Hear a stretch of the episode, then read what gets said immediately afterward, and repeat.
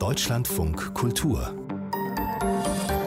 Diskurs der Krieg gegen die Ukraine hat grundlegende Selbstverständnisse in Frage gestellt.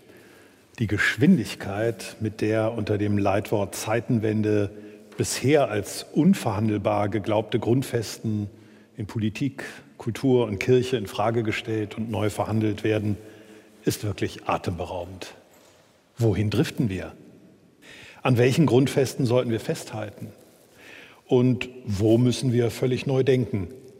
Darüber wollen wir heute sprechen und dazu begrüße ich auf dem Kulturforum in der Kirche St. Matthäus im Herzen Berlins Dr. Astrid Irrgang, stellvertretende Direktorin des Zentrums für internationale Friedenseinsätze, Dr. Christian Stäblein, den Bischof der Evangelischen Kirche Berlin-Brandenburg-Schlesische Oberlausitz, Johann Hinrich Clausen, den Kulturbeauftragten der Evangelischen Kirche Deutschland und Olaf Zimmermann, den Geschäftsführer des Deutschen Kulturrates. Herzlich willkommen. Mein Name ist Hans-Dieter Heimendahl, ich bin der Kulturkoordinator von Deutschlandradio. Astrid Irrgang, Sie sind Historikerin, haben sich auch noch in einer Reihe anderer Gebiete professionelle Kompetenzen erworben, aber ich spreche Sie mal als Historikerin an. Und Sie waren auch im Hauptquartier der NATO in Brüssel tätig und sind natürlich äh, bei Ihrer Arbeit im Zentrum für internationale Friedenseinsätze, das, wie ich gelernt habe, dieses Jahr sein 20-jähriges Bestehen feiert. Herzlichen Glückwunsch. Sie sind dort bei der Ausbildung und Beratung für Einsätze in Konflikten, wenn ich jetzt Friedenseinsätze mal übersetzen darf, Einsätzen in Konflikten tätig und haben also schon immer, so unterstelle ich Ihnen, ein sicherheitspolitisches Radar im Einsatz gehabt, das ich nicht im Einsatz hatte. Teilen Sie den Eindruck, dass wir eine politische Zeitenwende erleben oder halten Sie das für übertrieben? Erstmal vielen Dank für die Einladung und ich freue mich sehr auf das Gespräch heute Abend. Wir im ZIF haben den Auftrag, die zivilen Kapazitäten in multilaterale Friedenseinsätze und humanitäre Einsätze zu stärken. Und insofern geht unser Blick tatsächlich in die ganze Welt. Und gerade heute Morgen hatten wir ein Gespräch äh, zum Sahel. Ob es eine Zeitenwende ist, vermag ich nicht abschließend zu beantworten. Aber dass es eine Zäsur ist, glaube ich auf jeden Fall. Und die Zäsur merken wir zum Beispiel daran, dass Länder wie Schweden oder Finnland, die ihre Sicherheit immer über die Neutralität definiert haben, jetzt daran denken, ins westliche Bündnis zu gehen, was sicherlich eine Zäsur ist. Ob es eine Zeitenwende ist, ähm, werden wir sehen. Das wird vom Ausgang dieses Konfliktes abhängen. Bischof Stäblein, die Abwesenheit von Krieg in Deutschland und Europa hat uns in einer Wahrnehmung bestärkt, so scheint mir, dass man mit wertschätzender Diplomatie und im Zweifel mit ökonomischer Einflussnahme fast alle Konflikte lösen kann oder mindestens so eindämmen kann, dass nichts Schreckliches daraus erwächst. Und nun müssen wir mitten in Europa feststellen, dass wir einer Illusion aufgesessen sind. Ist der Pazifismus am Ende? Nein, der Pazifismus ist nicht am Ende. Aber ich würde schon sagen, wir erleben eine Zeitenwende, denn in der Tat, vieles von dem, was wir jetzt an Schrecklichem erleben, haben wir uns bis Ende Februar so nicht vorstellen können. Ähm, und das gilt natürlich auch für uns alle in den Kirchen, äh, die wir immer wieder von dem Frieden zu reden haben, den Gott will und der wie wir jetzt sehen, eben erstmal ein Frieden ist, der nicht von dieser Welt ist, aber an dem wir festhalten wollen in aller unserer Sehnsucht. Und uns jetzt dazu ins Verhältnis zu setzen, was es bedeutet, dass wir in einer Welt leben, in der Aggressoren ohne jede Rücksicht Städte zerbomben, Menschen ermorden und äh, dabei in einem geradezu Zermürbungskrieg jetzt in, in diesem Angriffskrieg vorgehen. Dazu haben wir uns neu ins Verhältnis zu setzen. Dazu haben sich auch unsere, wie ich finde, guten pazifistischen Traditionen neu ins Verhältnis zu setzen. Denn der Pazifismus ist das eine, wofür Kirchen immer wieder gestanden haben.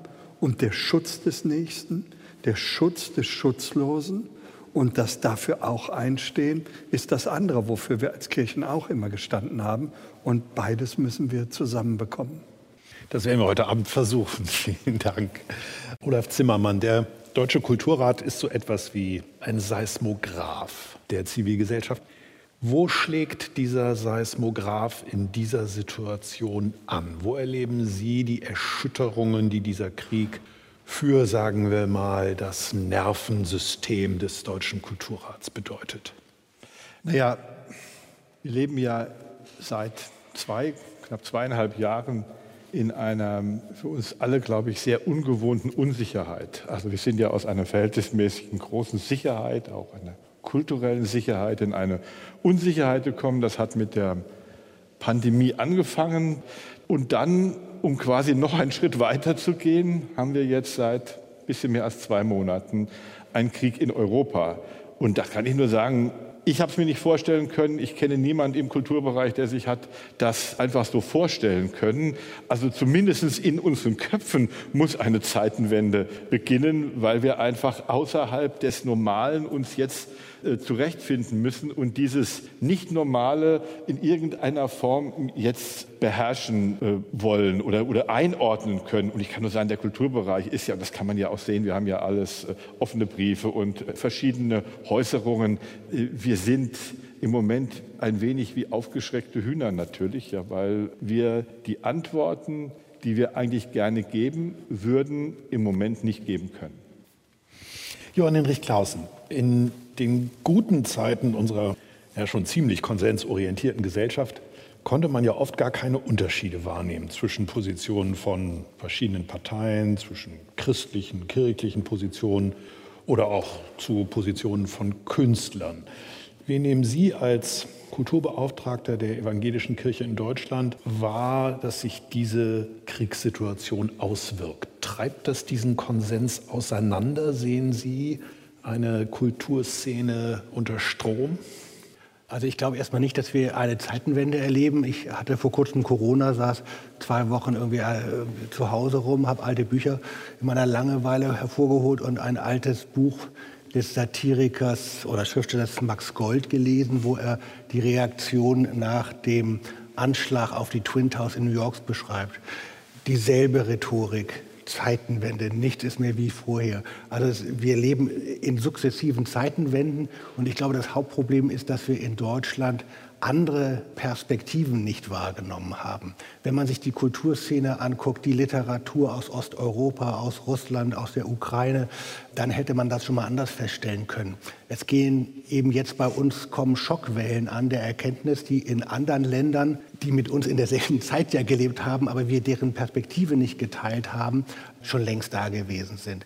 Ich glaube, deshalb ist es nicht sinnvoll, von einer Zeitenwende zu reden und alle Prinzipien, die wir je gedacht hatten, müssen wir über Bord werfen.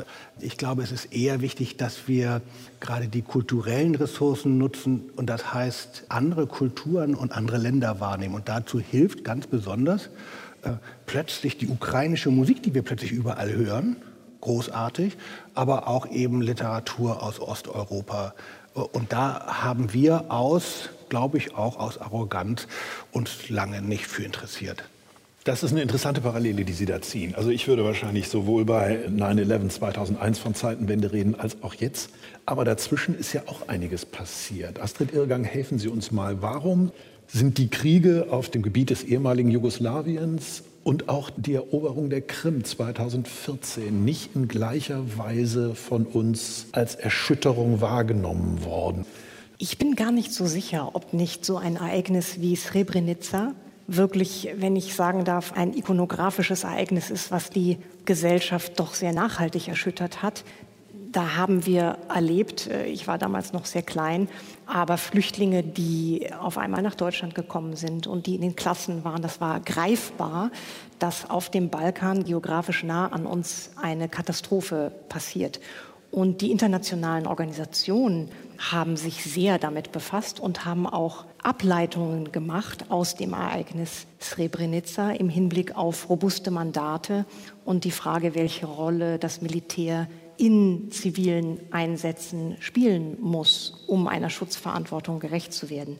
Und ich glaube auch die Krim und diese Annexion hat uns enorm herausgefordert.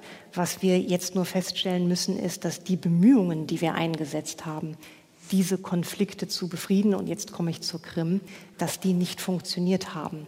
Und es gab Personen, die sich damit beschäftigt haben, dass wir da ein großes Bedrohungsszenario haben. Aber das hat in der deutschen Öffentlichkeit keinen Platz gehabt. Und insofern gebe ich der Runde recht, dass jetzt eine Nachversorgung, ein Aufwachen passiert.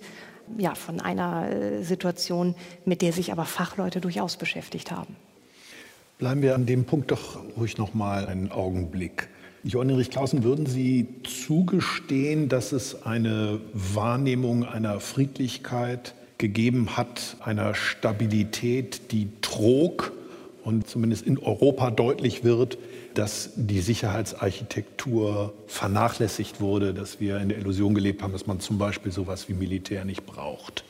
Ganz bestimmt. Also wir haben in einer außerordentlich friedlichen und sehr wohlhabenden Gesellschaft gelebt. Nur auf wessen Kosten und aufgrund welcher politischen Instrumente. Also wenn ich jetzt lese, was eigentlich die letzten Jahre unsere Außenpolitik bestimmt hat, auch von Parteien, die ich jetzt gar nicht so schlimm finde, sonst dann bin ich schon total erschrocken, auch über mich selbst, dass ich da mich nicht für interessiert habe oder das so nicht wahrgenommen habe. Das hat natürlich immer auch noch mal so einen moralischen Aspekt im Hintergrund der große Wille auch von uns Deutschen nach den katastrophalen Menschheitsverbrechen der Deutschen in Osteuropa, in der Ukraine, in Weißrussland und in Russland jetzt nicht aggressiv aufzutreten, sondern dem Frieden zu dienen. Das hat mich ja auch geprägt, das ist ja auch sinnvoll. Aber das verbindet sich natürlich mit einer sehr interessegeleiteten Außenpolitik, die wirklich hochproblematisch gewesen ist. Und da frage ich mich, warum hat das vorher keinen Platz gehabt? Hätte man das nicht vorher schon diskutieren können. Oder muss man sagen, vielleicht war es ja auch ganz sinnvoll und es hat nun in den letzten Jahren kontingente Verschärfung gegeben und Entwicklungen gegeben, die dann am Ende gezeigt haben, es war nicht der richtige Weg. Was ja nicht heißt, dass er nicht eine Zeit lang richtig gewesen sein mag. Also da will ich jetzt auch nicht klüger sein als die historische Entwicklung, die eben auch von allerlei Kontingenzen geprägt ist, die wir nicht im Griff haben.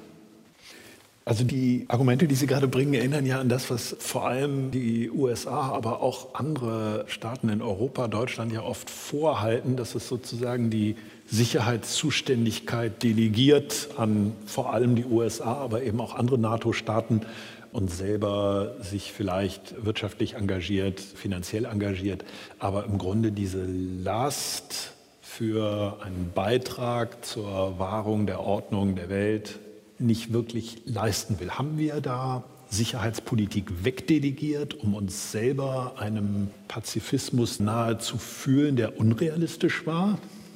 Wie nehmen Sie das wahr, Olaf Zimmermann?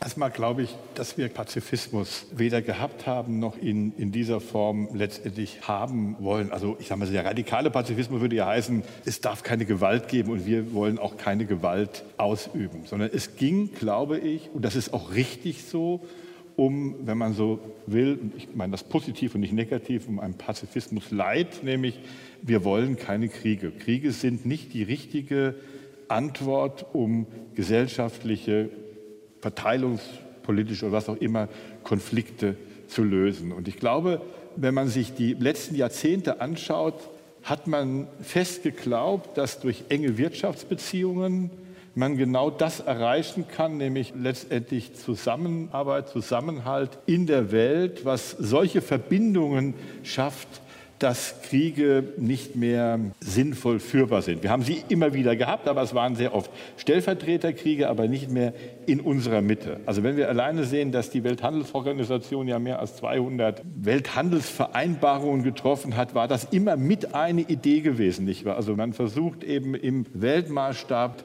Handelsbeziehungen zu entwickeln. Und ich glaube, wenn es etwas gibt, wo wir drüber nachdenken müssen, ist, ob es wirklich so ist, dass enge Handelsbeziehungen uns diesem Frieden wirklich näher bringen. Und wir haben es ja jetzt sogar gesehen, und das ist ja auch die kritische Auseinandersetzung, die wir haben, ob nicht gerade die engen Handelsbeziehungen es sogar befördert haben, ja, dass dieses zu einem Problem werden kann. Und ich glaube einfach, wir müssen schauen, wie wir die Welt sehen. Also ich bin erst vor zwei Wochen aus Australien zurückgekommen. Ich habe meine Schwester besucht, die nach Australien ausgewandert ist und habe viel mit Australierinnen und Australiern gesprochen, die den Ukraine-Krieg und diesen Konflikt vollkommen anders sehen, als wir den jetzt auch sehen, als einen Krieg in Europa. Und die mich immer gefragt haben, ja, und seht ihr nicht die Gefahr aus China? Ja, das ist viel, viel stärker, viel deutlicher. Australien rüstet im Moment extrem auf. Ja, haben sich ja jetzt Atom-U-Boote bestellt, werden einen neuen Stützpunkt einrichten, weil sie Angst vor einer Invasion aus China haben. Das ist für uns so weit weg, ja. Und ich glaube, dass wir einen größeren, breiteren Blick auf die Welt brauchen und dass wir auch solche Konflikte wie jetzt die Ukraine-Krise, den Ukraine-Krieg eben in diesen Weltmaßstab in irgendeiner Form einbauen müssen. Vielleicht könnte ich dazu nur zwei Assoziationen. Einmal, ich habe vor kurzem einen kleinen E-Mail-Wechsel gehabt mit einer wunderbaren deutschen Lyrikerin, Dorothea Grünzweig, die in Finnland lebt und die mir schrieb, sie hätte ihre lieben Finnen, die sonst so ein gelassenes Volk sind, noch nie so in heller Panik gesehen. Noch nie so in heller Panik Panik gesehen. Und ich finde, solche Geschichten müssen wir uns viel mehr austauschen, um auch aus unseren selbstbezüglichen Debatten rauszukommen. Zu der Frage Pazifismus am Ende. Der Pazifismus hat ja in Deutschland nie die Regierungspolitik bestimmt und auch nicht einmal die kirchliche Friedensethik. Pazifismus im strengen Sinne ist immer eine Minderheitenposition. Und darin ist er auch besonders wichtig. Und wir haben ja durchaus auch an Kriegen teilgenommen oder an Auslandseinsätzen. So ist es ja nicht gewesen. Der eine Aspekt ist die Wirtschaft, der Versuch, über wirtschaftliches Handeln Frieden fördern zu wirken. Das andere äh, möchte ich noch anfügen, weil das auch für die evangelische Friedensethik total wichtig war, ist der Rechtsgedanke. Also das Insistieren darauf, dass es ein Völkerrecht geben muss, das es dann auch erlaubt, in besonderen Extremfällen oder Sonderfällen Gewalt auszuüben, also in Bosnien oder in Serbien einzugreifen. Also immer sozusagen Gewaltanwendung gekoppelt eben auch an Völkerrecht. Und jetzt sind wir noch mal stärker, als es vielleicht vorher der Fall war, mit der Tatsache konfrontiert, dass man es in Kriegen ja eigentlich immer, aber jetzt in besonderer Weise mit Gegnern zu tun hat, für die Rechtlichkeit gar keine Kategorie ist auf die man sich gemeinsam beziehen kann. Und das macht natürlich noch mal eine ganz andere Frage auf als nur die Frage äh, Gewalt ja oder nein, sondern wenn man sagt, radikaler Pazifismus ist jetzt als mehrheitliche Dauerpolitik nicht durchzuführen, dann muss man sagen, ja, wie denn dann? Wie ist Gewalt irgendwie einzuhegen, aber auch zu rechtfertigen? Dann ist der Rechtsgedanke natürlich wichtig, aber ob der an sein Ende gekommen ist, das wäre zu diskutieren. Frau Irka. Ich würde gerne auf die Frage kurz eingehen, ob wir unsere Sicherheit wegdelegiert haben. Ich finde das eine spannende Frage. Wir sind Mitglied in der NATO, wir sind Mitglied in der EU, wir sind Mitglied in internationalen Organisationen und leisten dort unseren Beitrag. Aber was wir sicherlich im eigenen Land ein Stück aus dem Blick verloren haben, ist die Bedeutung der Bundeswehr und der Streitkräfte und die Wehrhaftigkeit in einem Konfliktfall, die Interessen tatsächlich auch robust vertreten zu können. Das ist natürlich diskutiert worden mit der allen bekannten Debatte, ob wir unser Zwei-Prozent-Ziel bei der NATO erreichen. Aber dass dieser Blick zurückkommt und wir die Bundeswehr nicht nur wahrnehmen, wenn sie in der Corona-Pandemie hilft oder im Hochwasser, sondern sie in den ihr eigenen Fähigkeiten neu diskutieren und sehen, das finde ich wichtig und das finde ich auch so bitter es ist, eine Chance jetzt dieser Zeit. Und ansonsten würde ich dafür eintreten wollen, dass wir nicht alles Handeln, was wir in der Vergangenheit hatten, jetzt verteufeln und zu kritisch sehen, sondern es war in seiner Zeit von den besten Absichten geleitet. Die Bundesregierung hat sich stark eingesetzt im Ukraine-Krieg. Wir sind einer der Länder gewesen, die das Minsker Abkommen vorangetrieben haben. Und wir sind jetzt gemeinsam mit anderen in der Situation, einen unglaublichen Aggressor vor uns zu haben, der wirklich Böses will. Und wie man diesem Bösen begegnet, in einer Mischung von Instrumenten, von Militär, aber natürlich auch allen zivilen Aktivitäten, die richtig und wichtig bleiben. Dialog, Vertrauensbildung, Gespräch, all das muss und soll ja weiterlaufen. Und ich habe doch die Hoffnung, ich meine, am Ende wird Frieden mit dem Feind geschlossen, nicht mit dem Freund, dass wir da hinkommen. Aber wir werden eine längere Strecke vor uns mhm. haben. Ja. Danke. Ja, vielen Dank. Damit haben Sie genau, glaube ich, auch noch mal die theologische Frage oder die Frage von glaubenden Menschen angesprochen, nämlich wie gehe ich mit dem Bösen um, das eben in dieser Welt auch ist, ohne dass ich jetzt eine Person damit identifizieren wollte oder müsste. So stellt uns, ich bleibe ja dabei, in dieser Zeitenwende mindestens diese Frage jetzt wieder doch deutlich neu vor Augen. Und ich will dann einmal doch auch die innere christliche Antwort darauf formulieren. Herr Clausen hat das ja auch schon getan. Die innere christliche Antwort heißt immer, wenn ich für mich entscheide, dann gilt gut biblisch, lieber Gewalt erleiden als Gewalt tun. Wenn ich für andere entscheide, dann gilt andere vor Gewalt schützen. Und zwar vor dem Wunsch, selber möglichst unschuldig zu bleiben. Und das ist nochmal ganz mhm. wichtig, weil genau daraus der Rechtsgedanke folgt, den Herr Clausen auch formuliert hat. Recht ist sozusagen die Antwort auf die Gewalt des Bösen gegen den anderen. Dann gilt auch die rechtserhaltene Gewalt. Ich könnte es mir jetzt relativ einfach machen und sagen, von rechtserhaltener Gewalt hat die Friedensdenkschrift der evangelischen Kirche schon 2007 gesprochen. Also dem Einsatz dann auch von rechtserhaltener militärischer Gewalt. Dann bräuchten wir nicht von einer Zeitenwende zu sprechen. Trotzdem glaube ich, das, was Sie auch immer wieder fragen und wir sagen, ist, dass wir natürlich ein riesiges Glück, ein Segen in den letzten Jahrzehnten gehabt haben. Zunächst einmal mit diesem Konzept Wandel durch Annäherung und dann in der Folge Wandel durch Handel sozusagen in eine Situation zu kommen, in der wir den Rechtsgedanken jedenfalls nicht dann stark machen müssen, wenn er auch mit Gewalt durchgesetzt werden muss. Und das ist jetzt die neue Situation und damit auch für jeden glaubenden, an sein Gewissen gebundenen Menschen die neue Frage, wie ich gehe ich jetzt mit diesem ethischen Dilemma um, das zwar vorher auch abstrakt da war, aber nicht konkret. Und das, glaube ich, unterscheidet es dann auch von den Friedens- oder Militäreinsätzen der letzten Jahrzehnte. Wir haben ja über Afghanistan vor einem halben Jahr auch noch mal sehr ausführlich diskutiert. Hat es jetzt eigentlich sozusagen Zivilität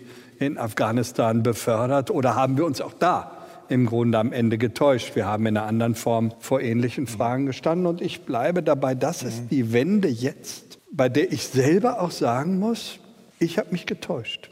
Ich bin nicht davon ausgegangen, dass wir in diese Situation wieder kommen. Und jetzt müssen wir das neu formulieren und dabei auch Abschied nehmen von etwas, was man jetzt nicht alles wegschieben muss, aber wovon man sagen muss, die Antworten funktionieren dann nicht mehr. Zum christlichen Leben gehört immer dazu, mit dem Bösen in dieser Welt auch rechnen zu müssen. Vielen Dank für das ehrliche Wort. Einen Gedanken möchte ich noch dazulegen, Olaf Zimmermann. Vielleicht können Sie ihn aufnehmen. Der ist hier schon angeklungen, nämlich diese Politik des Wandels durch Handel. Also das, was wir vielleicht gerne zurückführen auf die Ostpolitik von Willy Brandt letztlich, mhm.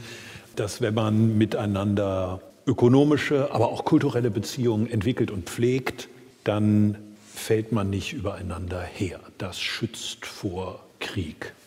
Im Programm von Deutschlandfunk Kultur hat sich die kluge Jagoda Marinic empört über diese Position und hat im Grunde gesagt, ihr handelt da mit den Diktatoren, mit China macht es genauso und ihr macht sie stark und mächtig und nur deshalb können sie jetzt solche Kriege führen. Mhm. Müssen wir da Selbstkritik üben und sagen, wir haben übersehen wollen, dass das Diktaturen sind? Ja, also einfach, wir machen Geschäfte miteinander und wenn wir gute Geschäfte miteinander machen, dann sind beide Seiten irgendwie glücklich und dann wird man schon nicht aufeinander draufschlagen. Zumindest in dieser Einfachheit ist das falsch. Und trotzdem sage ich, weil das Problem, was ich jetzt ein bisschen auch habe, auch bei dem, was Bischof Stäblein gerade gesagt habe, ist ja die Frage, wie redet man denn mit dem Bösen? Also wie ist es eigentlich mit dem, was man ja eigentlich bekämpfen muss? Und vor dieser Frage, ich glaube, das ist ja das wirkliche Dilemma, was wir haben. Also wir sehen, Putin ist böse. Er ist für uns unberechenbar, obwohl wir bis vor kurzem noch geglaubt haben, wir hätten ihn eingehegt und er wäre deshalb berechenbar. So. Und ich glaube, die Sorge ist ja, wenn wirklich Putin das Böse ist, und wir hören das ja jetzt auch immer stärker, sehr oft wird der Name Putin im Zusammenhang mit dem Namen Hitlers dann genannt. Also wenn es dieses Böse ist, heißt das dann, wir müssen das Böse ausrotten. Das heißt, müssen wir dann auch den nächsten Schritt machen, wenn es also diese latente Gefahr gibt. Und wie kommen wir wieder gemeinsam ins Gespräch hinein. Also in den ersten Tagen dieses Krieges haben wir auch im Kulturbereich panisch versucht, die Kontakte aufrechtzuerhalten, auch die Kontakte gerade nach Russland.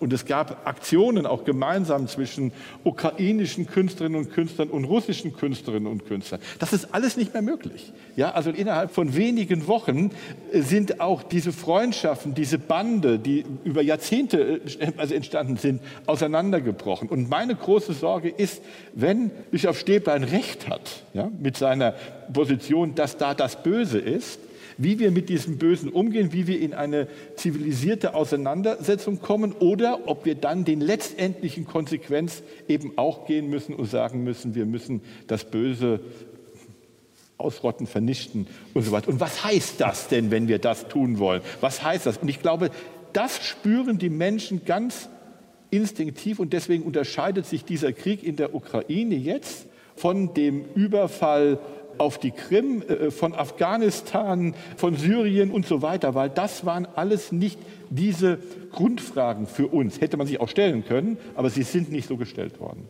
Frau Irrgang, Herr Stieblein, Herr Klausen, die alle haben sich provoziert aufgerufen gefühlt. Bitte. Zwei Bemerkungen zu der Frage des Handels. Der Handel, das ist über die Geschichte hinweg, das sind die Lebensadern der Zivilisation. Und wenn wir nur noch Handel treiben wollten, mit Ländern, mit denen wir uns einig sind, wird es sehr, sehr klein. Und das ist in einer globalen Welt, glaube ich, nicht mehr realistisch. Denken wir an ein Szenario, dass es einen demokratisch gewählten Präsident Trump in zwei Jahren gibt oder dass jetzt Marie Le Pen in Frankreich gewonnen hätte. Wollen wir dann unseren Handel äh, verändern, nur weil uns Politik nicht gefällt? Ich glaube, das ist nicht richtig. Und dieses Mittel der Sanktionen, die wir jetzt gut begründet aus einer Reaktion auf diesen völkerrechtswidrigen Angriffskrieg gegen Russland anwenden, gegen die, ich glaube, elftstärkste Wirtschaftsmacht der Welt, damit versuchen wir, diesen Krieg zu beeinflussen. Aber gleichzeitig muss uns bewusst sein, wie viele Menschen wir damit treffen, nicht nur in Russland, sondern weltweit, die darunter bitter leiden. Insofern muss ja unser Ziel sein, möglichst bald wieder auch dieses Sanktionspaket aufzuheben, wenn es als Druckmittel nicht mehr erforderlich ist. Und was Sie berichten, Herr Zimmermann, von dem Abbruch der ganzen Verbindungen im kulturellen Bereich, das sehe ich mit großer Sorge. Wir brauchen diese Verbindungen auch unbedingt für die Diskussion der Zeit nach dem Krieg. Mhm, Insofern finde ich es ganz wichtig, dass diese Formate erhalten bleiben. Wir sollten alles dafür tun, dass der Abriss möglichst klein ist. Herr Stäblein, bitte. Ja, Herr Zimmermann hat jetzt etwas gemacht, was natürlich sozusagen für die Lebendigkeit der Diskussion ganz hilfreich ist. Aber wo ich sagen würde, aus theologischer Perspektive hat er die Rede von dem Bösen, und ich habe ja sehr bewusst extra keine Identifizierung vorgenommen, zu einer Art Verteufelung gemacht an der Stelle. Dann wird es auch wieder leichter. In, weil ich halt auch kein Theologe bin. Ja, aber ich wollte es dann doch einmal markieren, weil ich genau etwas anderes gemeint hätte, nämlich der Auseinandersetzung, dass das Böse auch zu dieser Welt dazugehört und wir uns dazu verhalten müssen. Und weil wir vorher die ganze Zeit darüber geredet haben, ob wir es an schöne Institutionen oder am besten gleich ganz wegdelegierte haben, habe ich ja auch sehr bewusst gesagt, das ist da und das ist ja auch auch damit muss man immer wieder rechnen, auch in einem selbst. Ich habe eben gerade nicht die Verteufelung jetzt einzelner Personen oder Institutionen oder Regime vorgenommen, aber sich damit auseinanderzusetzen und dann dem Wort zu folgen, was in der Bibel steht. Lass dich nicht vom Bösen überwinden, sondern überwinde das Böse mit Gutem. Und jetzt haben wir eben gerade die Ansätze genommen und Sie stehen ja auch mit dem Institut für etwas, was zivile Lösungen in jedweder Form stärkt. Und ich sage mal so, ich habe in den ersten Kriegstagen, weil Sie das angesprochen haben, Herr Zimmermann, Herrn Platzek gebeten, in seiner Aufgabe zu bleiben als jemand, der immer für die deutsch-russischen Beziehungen auch gestanden hat, weil wir diese Brücken brauchen mhm. und brauchen werden zu den russischen Oppositionellen, zu einer russischen Kultur, die sich eben überhaupt nicht mit diesem Geschehen identifiziert. Also an der Stelle müssen wir genau gucken. Nur wir dürfen eben auch nicht der alten Naivität anheimfallen, das Böse ist jetzt zum Glück nicht mehr da, weil wir mit vielen, vielen zivilen Rechtsformen dafür gesorgt haben, dass die Kriege weit weg sind. Und letzter Satz dazu, Herr Zimmermann, weil Sie das so gesagt haben. Ja, ich würde im Nachgang sagen, wir haben in Syrien die Blaupause gesehen für das Vorgehen. Wir haben in gewisser Weise zugeguckt. Also wir waren genauso für die Geflüchteten da, wie wir das jetzt sind. Aber wir haben in gewisser Weise zugeguckt. Wir waren immer froh, wenn noch die Vorgängerregierung zu Trump, Barack Obama, an dieser Stelle gesagt hat, sie gehen nicht rein. Aber wir müssen jetzt auch feststellen, das ist das Ergebnis davon. Putin hat an vielen Stellen das schon machen können, wovon wir uns jetzt, weil es uns so nahe kommt, überrascht. Und die Frage ist, was machen wir dann? Also ich Ja, meine, wie natürlich. weit gehen wir? Ja. Das ist die Frage. Ja, ja. Johann Hinrich Clausen. Es ist interessant, was das Stichwort das Böse auslöst. Frau Irre, Sie haben damit angefangen und da sind wir Theologen natürlich sofort drauf angesprungen. Nein, weil es natürlich tatsächlich richtig ist, das, was wir dort erleben, verdient wirklich diese Qualifizierung als Böses. Was nicht heißt, dass eben ein Herr Putin jetzt ein Teufel ist. Er ist ein Mensch und wir müssen uns dazu verhalten und müssen eben auch aufpassen, dass wir einerseits klar dagegen sind und allen helfen, die dagegen kämpfen und andererseits aber auch nicht einen Überschlag tun. Das merkt man ja manchmal jetzt gerade mit Befremden, wie so manche Pazifisten plötzlich zu Bellizisten werden.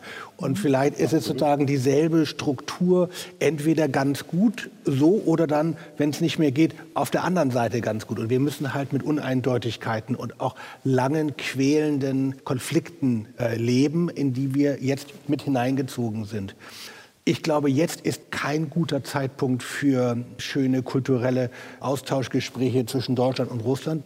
Aber man muss sich natürlich immer die Möglichkeit offen halten, dass es wieder so wird. Ich erinnere mich oder habe mich vor kurzem daran erinnert, dass ich mal vor ach, zwölf Jahren oder so auf der letzten EKD-Delegationsreise nach Russland unterwegs war.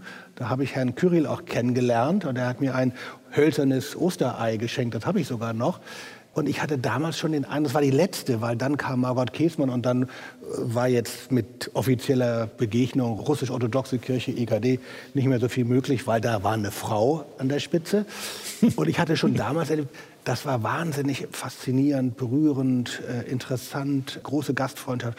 Und zugleich schlug mir eine unverhohlene Verachtung als ihr linksgrün versifft schwuler Westeuropäer entgegen. So. Und ich wüsste jetzt nicht, und es gibt gar keine Kommunikation mehr, kann es auch im Moment überhaupt nicht geben. Was wir aber auf jeden Fall äh, ja auch tun und noch viel stärker tun müssen, ist, die kleinen Kirchen in Osteuropa und Russland wahrzunehmen und auch dissidente religiöse Akteure. Entschuldigung, ich muss da nochmal an der Stelle rein, weil ich es, glaube ich, nicht verstehe. Wieso kann es diese Kommunikation nicht geben? Also das, was wir da beobachten, das ist ja geradezu tribalistisch. Also alle gehen zurück zu ihrem Stamm und alles polarisiert sich. Ist das eigentlich zwingend? Wären es nicht gerade die Kirchen, aber vielleicht auch die Kultur, die sich dem entziehen? Ich meine, Sie, Frau Irgang, Sie haben es angesprochen, wir erwarten eigentlich, dass es mindestens mal einen diplomatischen Kanal gibt, trotz all dessen, was da passiert. Den gibt es Und auch. ich meine, Gibt es doch äh, auch. Russ Russland macht etwas ja ganz Erstaunliches, natürlich aus eigenen Interessen, aber die liefern ja auch noch Gas. Also es gibt Ausnahmezonen von dieser totalen Polarisierung. Wieso klappt das im Bereich der Kirchen nicht? Nein, also ich würde sagen, was da an Backchannel und Hinterzimmer und sonst wie Diplomatie äh, läuft, weiß ich nicht. Da wird es aber einiges geben, kann gar nicht anders sein. Äh, das ist jetzt aber nicht mein Metier, sondern ich sehe, dass in einer solchen Situation wie jetzt, wir wissen überhaupt noch nicht, wie lange das weitergeht, in einer solch aufgeladenen Situation, dass ich mir jetzt nicht vorstellen kann, wie jetzt ökumenische Begegnungen aussehen sollen. Ich habe gar keine Fantasie, jedenfalls nicht mit einer Führung der russisch-orthodoxen Kirche, die aus welchen Gründen auch immer diesen bösartigen Krieg unverhohlen unterstützt. Kurz sagte mir noch ein Osteuropa-Kenner, man weiß auch nicht, was Herr Putin gegen Herrn Kyrill in der Hand hat, also wie frei die eigentlich sind. Wichtig ist, dass wir unsere Kontakte zu unseren anderen Partnern auf jeden Fall pflegen und das andere jetzt ja nicht auf Ewigkeiten abbrechen, aber im Moment wüsste ich nicht, wie man das realistisch betreiben sollte. Na, das ist etwas, was wir im Moment kräftig diskutieren, weil wir in diesem Jahr die ökumenische Vollversammlung in Karlsruhe haben im äh, September. Und äh, ich glaube schon, dass der ökumenisch-internationale Gedanke, sozusagen der internationale Gedanke der Kirchen jetzt besonders dran ist. Natürlich kann eine Begegnung keine Begegnung in Einigkeit sein. Also da sind wir uns äh, sofort einig und ähm, da wird man gucken, was überhaupt möglich ist. Aber das, was möglich ist, nun der ökumenische Gedanke ist ja gerade in der ersten Hälfte des 20. Jahrhunderts in seinen Kriegen äh, besonders stark geworden, weil der Gedanke Bonhoeffers, der ja nun kein Pazifist im Sinne von Gewaltfreiheit war, aber jemand, der immer gesagt hat, erstmal ist das ganz widersinnig an der Stelle, weil da töten Christen Christen und Menschen Menschen und das kann nicht in Gottes Sinn und Wille sein. Also müssen wir an dieser Stelle ein christliches Gespräch bekommen, das kein Gespräch des Konsenses ist, sondern auch der sehr klaren Worte und Abgrenzung. Aber das ist ja nun gerade die Aufgabe und Herausforderung. Ja, aber die Frage ist natürlich schon, mit wem spricht man? Wer spricht mit wem? Und ich sehe ein Gespräch mit der Leitung der russischen orthodoxen Kirche, kann ich mir, Entschuldigung, kann ich mir gar nicht, ich habe gar keine Fantasie, wie das funktionieren soll. Ja, ja. Wenn ich da noch einen Satz zu sagen darf, was ich mir auch mehr wünsche, da bin ich bei Ihnen, Herr Clausen, ist, dass es jetzt deutlicher auch diese abgrenzende Formulierung gibt. Mhm. Äh, damit wir zunächst einmal die Standpunkte wirklich deutlich klar haben an der Stelle. Da, glaube ich, ist in unsere ökumenische Diskussion im Moment zu weich. Das muss man zunächst einmal sehr klar festhalten. Und dann werden wir auch wieder sehen, was möglich ist. Sie hören das Kulturforum aus der Kirche St. Matthäus im Herzen Berlins. Wir sprechen über die Zeitenwende, über Kultur und Kirche in Zeiten des Krieges Astrid Irgang, stellvertretende Direktorin des Zentrums für internationale Friedenseinsätze, ist dabei. Christian Stäblein, der Bischof der Evangelischen Kirche Berlin-Brandenburg, Schlesische Oberlausitz. Johann Hinrich Clausen, der Kulturbeauftragte der EKD. Und Olaf Zimmermann, der Geschäftsführer des Deutschen Kulturrates. Liebe Frau Irrgang, meine Herren, ich habe schon ein bisschen gestutzt, dass unser Gespräch sich so beim Bösen aufhielt. Was ist das denn für eine Kategorie? Wenn wir uns jetzt vorstellen, wir würden unter Politikwissenschaftlern sitzen, das ist doch der Ausverkauf von Rationalität. Ist es denn nicht umgekehrt? Müssen wir uns nicht fragen, was ist da eigentlich schiefgegangen, dass ein Staat, ein Regime so aus der Spur läuft und so viel kappt und auch opfert. Diese Frage würde ich doch noch mal gerne stellen, ob wir nicht Gefahr laufen, das ein bisschen zu stark auch zu dämonisieren. Ich will nicht sagen, dass die Interessen von Wladimir Putin rational greifbar sind. Das sind sie sicher nicht. Aber wenn an irgendeinem fernen Tag in der Zukunft es dann hoffentlich auch wieder gelingt, ohne Waffen in Europa zusammen zu sein, dann müssen wir da irgendwo bei etwas anknüpfen. Frau Ergang, helfen Sie uns, was können wir tun? Also ich habe ja, glaube ich, den Begriff des Bösen als erste hier in die Runde gebracht und ich habe es als, ja, als Begriff äh, hineingebracht, um vor allem zu markieren, dass wir vor einer Qualität von Gewalt und Aggression stehen, die uns alle unglaublich umtreibt und die ja auch unmittelbar im Zusammenhang steht mit dem Ringen, wie wir jetzt am besten darauf reagieren.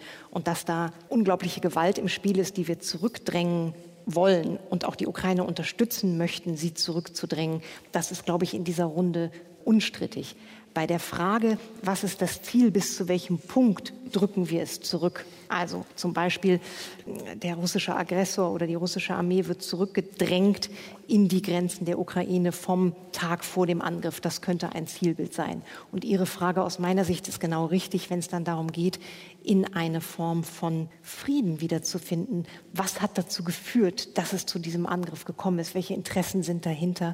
Und wie, wie beherrschen wir die? Bischof Stäblein, dann Olaf Zimmermann. Also Herr Clausen hat es ja gesagt, da fühlen wir uns äh, in der Theologie natürlich sofort herausgefordert, wenn über das Böse geredet wird. Ich würde dagegen halten, Herr Heimdall, ist es wirklich rational, diese Kategorie auszuklammern? Das ist ja genau die Frage an der Stelle. Und dann muss man natürlich, damit es nicht zu einer falschen Dämonisierung oder Mythologisierung kommt, auch sehr genau benennen, worüber wir dann reden.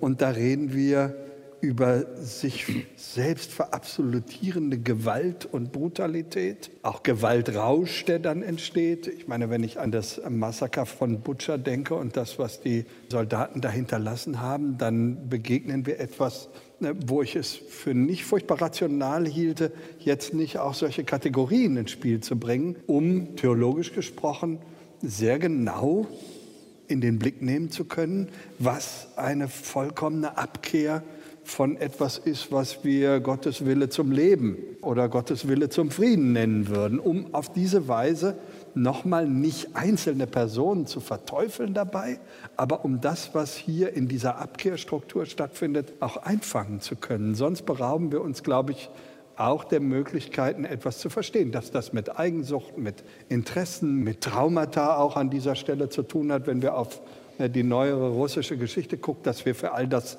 auch Verstehensbemühungen haben können und haben müssen. Aber trotzdem es eben auch von diesen verschiedenen Seiten angucken. Ich glaube, das hilft uns und das ist eher eine Schwierigkeit, bei der wir eben über Jahrzehnte dachten, darauf können wir verzichten. Ja, ich will ja auch ganz gerne versuchen, von dem einen Bösen, also von der bösen Person, ein bisschen wegzukommen. Wie der Krieg angefangen hat, da haben wir ja immer von Putins Krieg gesprochen. Und irgendwann haben wir gemerkt, es ist zumindest nicht alleine Putins Krieg. Ja? Und es ist auch nicht so, dass er in seinem Land isoliert dastehen würde und dass er morgen gestürzt wird, ja? sondern offensichtlich ein nicht unerheblicher Teil der Russinnen und Russen hinter ihrem Präsidenten steht, obwohl er das Böse im Moment tut und auch trotz aller Propaganda. Es ist Krieg und ich glaube auch in Russland weiß man, dass dort Krieg ist und dass dort Menschen sterben. Und ich glaube auch, dass man die Grundkategorien hat, dass es nicht richtig ist, in ein fremdes Land einzumarschieren. So. Also, das heißt, wir haben schon ein viel größeres Problem als ich sage mal in Anführungsstrichen, nur einen Diktator, der sein Land unterdrückt und in einen Krieg hineingeführt hat. Und das, Herr Stefan, was Sie ja gerade gesagt haben, glaube ich, ist schon noch mal wichtig. Woher kommt eigentlich dieses jetzt Zusammenrücken auch von vielen Russinnen und Russen, die sagen, ja, wir sammeln uns jetzt hinter unserem Präsidenten. Es geht um unsere Nation, es geht um unseren Stolz. Wir wollen auch diesen westlichen Einfluss zurückdrängen. Also die Ukraine war ja auch in unserem Sinne ein positiver Vorposten westlichen Lebens auf dem Weg zu immer mehr Demokratie, immer mehr westlicher Lebensart. Und deswegen glaube ich, ist dieser Krieg natürlich eine große kulturelle Auseinandersetzung auch, die geführt wird. Und darüber reden wir im Moment, finde ich, viel zu wenig, weil wenn wir nämlich es auch als eine kulturelle Auseinandersetzung verstehen. Dann müssen wir auch überlegen, wie kriegen wir diesen Krieg denn irgendwann wieder eingehegt, wie können wir wieder zusammenarbeiten. Und das haben wir doch erlebt. Ich meine, es ist ja wenige Monate her, dass wir fluchtartig, überstürzt Afghanistan verlassen haben. Nation Building wollten wir dort betreiben. Wir wollten auch unsere Vorstellungen, wie wir leben, letztendlich in Afghanistan äh, etablieren. Ich glaube, wird heute niemand mehr ernsthaft widersprechen. Wir sind darin gescheitert, ja, also das äh, zu tun. Und jetzt sehen wir auf einmal, dass es zumindest deutlichen Widerstand gibt, ja, gegen unsere Lebensart auch im Osten. Und ich glaube, das wird eine der fundamentalen Auseinandersetzungen sein, weil wir nämlich bisher, und ich finde auch richtigerweise, davon ausgehen, dass das, wie wir unsere Gesellschaft verstehen, auch als ein demokratischer Raum, Einbindung von unterschiedlichen Gruppen, demokratische äh, Strukturen, aber auch Konsum, Reisefreiheit und ich weiß nicht was alles, das wird nicht von allen so automatisch geteilt. Und das finde ich, diese kulturelle Dimension jetzt zu diskutieren, jetzt wo wir Krieg haben für die Zeit, wo wir vielleicht wieder überlegen müssen, wie wir zusammenkommen können, das finde ich spannend. Da würde ich anknüpfen, aber auch widersprechen. Denn in diesem Fall ist es ja nicht so, dass wir, wer immer wir ist, also sagen wir mal, ja gut, sagen wir wir, jetzt nach Russland aggressiv unsere Wertvorstellungen importiert hätten oder denen aufgedrängt hätten und dort eine dann entsprechende Gegenreaktion hervorgerufen hätten, sondern wir erleben anders als in Afghanistan, dass Menschen in der Ukraine, im Baltikum, in Tschechien, in der Slowakei und auch in Polen das eigentlich sehr, sehr gut finden, so wie wir uns unsere Gesellschaft vorstellen und gestalten. Und sie würden es selber auch tun wollen und tun es ja. Also äh, hier ist es also jetzt kein expansiver westlicher Liberalismus, sondern im Gegenteil ein ganz genuin eigenes Freiheitsstreben, äh, zum Beispiel in der Ukraine dazu geführt hat, dass Russland das als Bedrohung wahrgenommen hat. Frau Ergang, Sie haben vorhin einen Gedanken, den ich Ihnen angetragen habe, ich will nicht sagen zurückgewiesen, aber Sie haben ihn in einer Weise in ein Koordinatensystem eingeordnet, die ich ganz interessant fand. Meine Frage war ja gewesen, ob das Handeltreiben mit Diktaturen nicht auch eine gewisse Verantwortung auf unserer Seite auslöst oder wir dort eine Verantwortung tragen. Und Sie haben das Argument gebracht, dass keinen Handel zu treiben auch eine sehr künstliche Situation wäre, die nicht unbedingt kooperationsfreundlich ist und wir auch das Treiben von Handel nicht an kurzfristigen politischen Veränderungen innerhalb eines Landes ausrichten sollten. Gestehe ich Ihnen beides zu. Aber ist es nicht schon so, dass wir da auch eine Verantwortung tragen und in irgendeiner Form gestalten, nutzen sollten? Also irgendwas dazwischen. Ja, weil zu sagen, es ist ganz alleine die Angelegenheit eines Landes, ob es sich von einem Diktator regieren lässt oder nicht. Unsere Angelegenheit ist das nicht und dann kommt das Gas eben aus Russland oder sonst woher. Das macht ja nichts, ist übrigens günstig.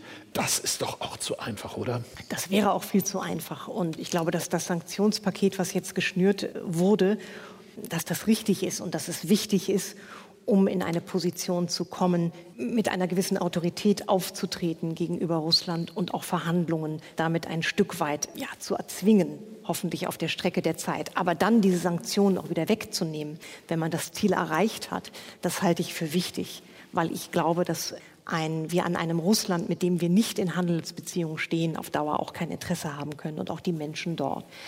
Ich finde es beeindruckend, wie schnell wir oder die zuständigen Stellen bei uns in Deutschland versuchen, aus gewissen Abhängigkeiten herauszukommen. Das hätte ich nicht gedacht. Ich bin da überhaupt keine Fachfrau, wie wir es schaffen können, unsere Energieabhängigkeiten zu verändern. Aber dass wir uns darum bemühen und auch in Zusammenarbeit mit anderen Nationen darum bemühen, das finde ich doch beachtlich. Und ich finde, da ist viel in kurzer Zeit passiert, neu zu denken, um aus alten Abhängigkeiten herauszukommen. Lassen Sie uns mal den Versuch unternehmen, uns eine Zukunft zu denken. Ich muss gestehen, dass äh, ich nicht sehr optimistisch bin und auf jeden Fall erwarte, dass so etwas passiert wie ein neuer eiserner Vorhang. Diese Erschütterung von Zusammenarbeit, von Vertrauensverhältnissen ist ja doch massiv. Dass ich denke, da wird erstmal ein Riss durch Europa gehen und danach wird irgendetwas Neues beginnen, wahrscheinlich kann es nur unter Beteiligung auch noch anderer Länder als Russlands und der Ukraine zu dauerhaften Vereinbarungen kommen, die dann vielleicht ein neues Fundament bilden können.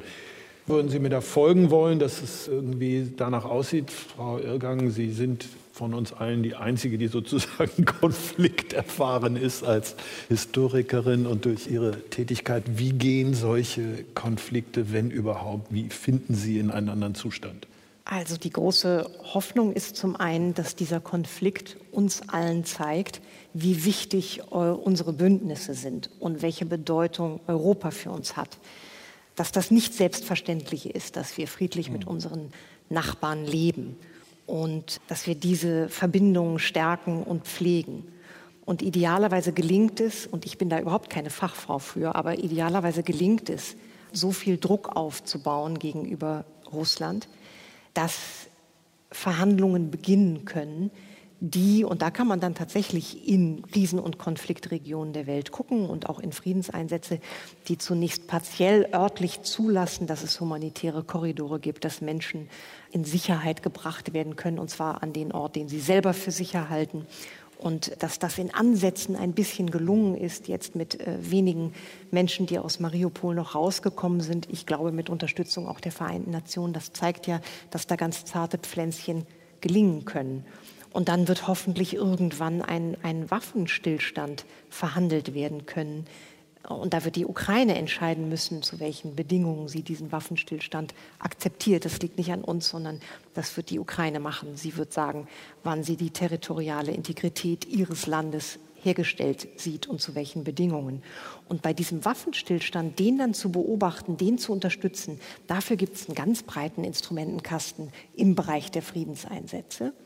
Und dann von diesem Waffenstillstand ausgehend den Konflikt zu transformieren, da habe ich doch große Hoffnung, dass uns das gelingen kann. Sicherlich nicht schnell, aber ich glaube doch, dass es uns gelingen kann und dass wir Aggressoren zurückholen können in die Weltgemeinschaft. Ich meine, das haben wir am eigenen Land erfahren. Wir waren die Parias im letzten Jahrhundert und sind auch zurückgekommen in die Weltgemeinschaft zu bestimmten Bedingungen, aber auch, weil man uns die Hände ausgestreckt hat, Deutschland. Und warum sollten wir nicht Russland auch irgendwann die Hände wieder ausstrecken.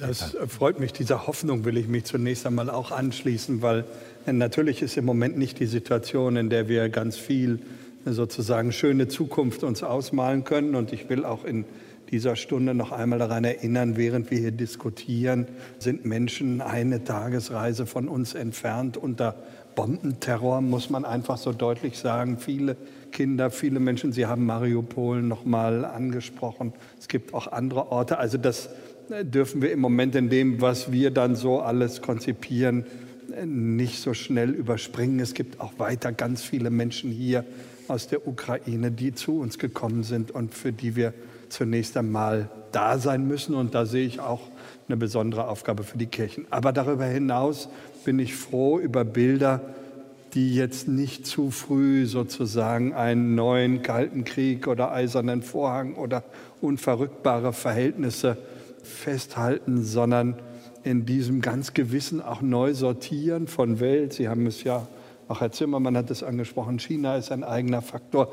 Wir nehmen jetzt, sage ich mal, wir, Deutschland, das Öl auch lieber wieder aus Katar äh, mit einem Mal. Also wer ganz zynisch reden will, sagt, das hat nur auch die Fußball-Weltmeisterschaft in Katar gerettet, gegen die plötzlich keiner mehr äh, so mal eben was hat. Mhm. Also äh, da sortiert sich eine ganze Menge neu.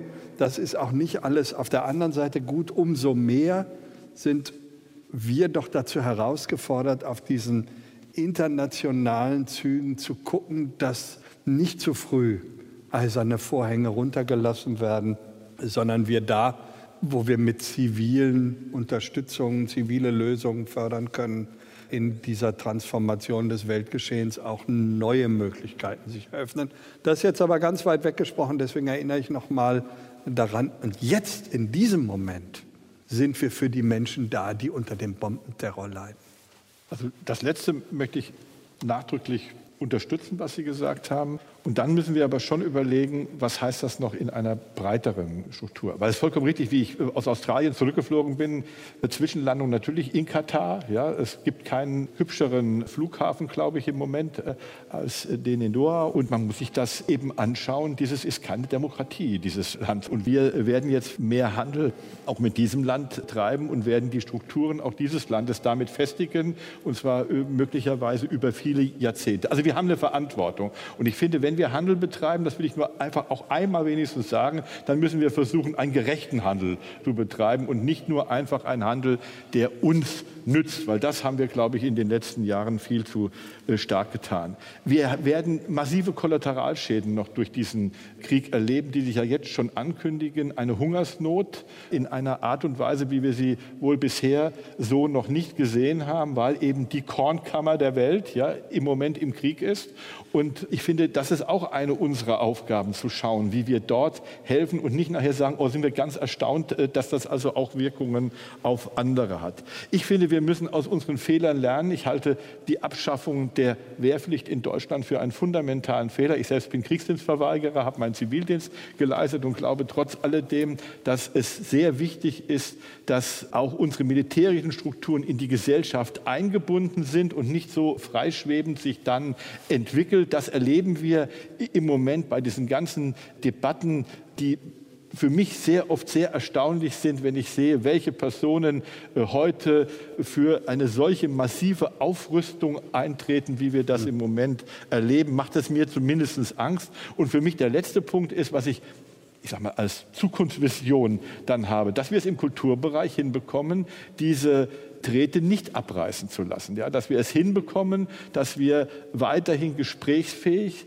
sind und dass wir auch so schnell wie möglich wieder zu diesen Gesprächen äh, kommen und dass wir uns auch dagegen wehren, wenn, und das ist im Moment so, wenn auch staatliche Stellen quasi sagen, ihr dürft im Moment da keinen Kontakt haben, es muss alles heruntergefahren werden.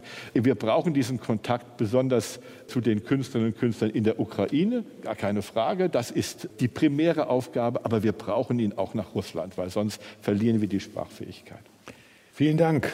Olaf Zimmermann mit noch ein paar praktischen Gedanken. Das war ein Nachdenken über unsere Welt in Zeiten des Krieges, will ich es mal zusammenfassen, hier und da vielleicht ein bisschen freihändig, aber das bringen die Zeiten so mit sich. Sehen Sie uns das nach, wo es Ihnen aufgestoßen ist.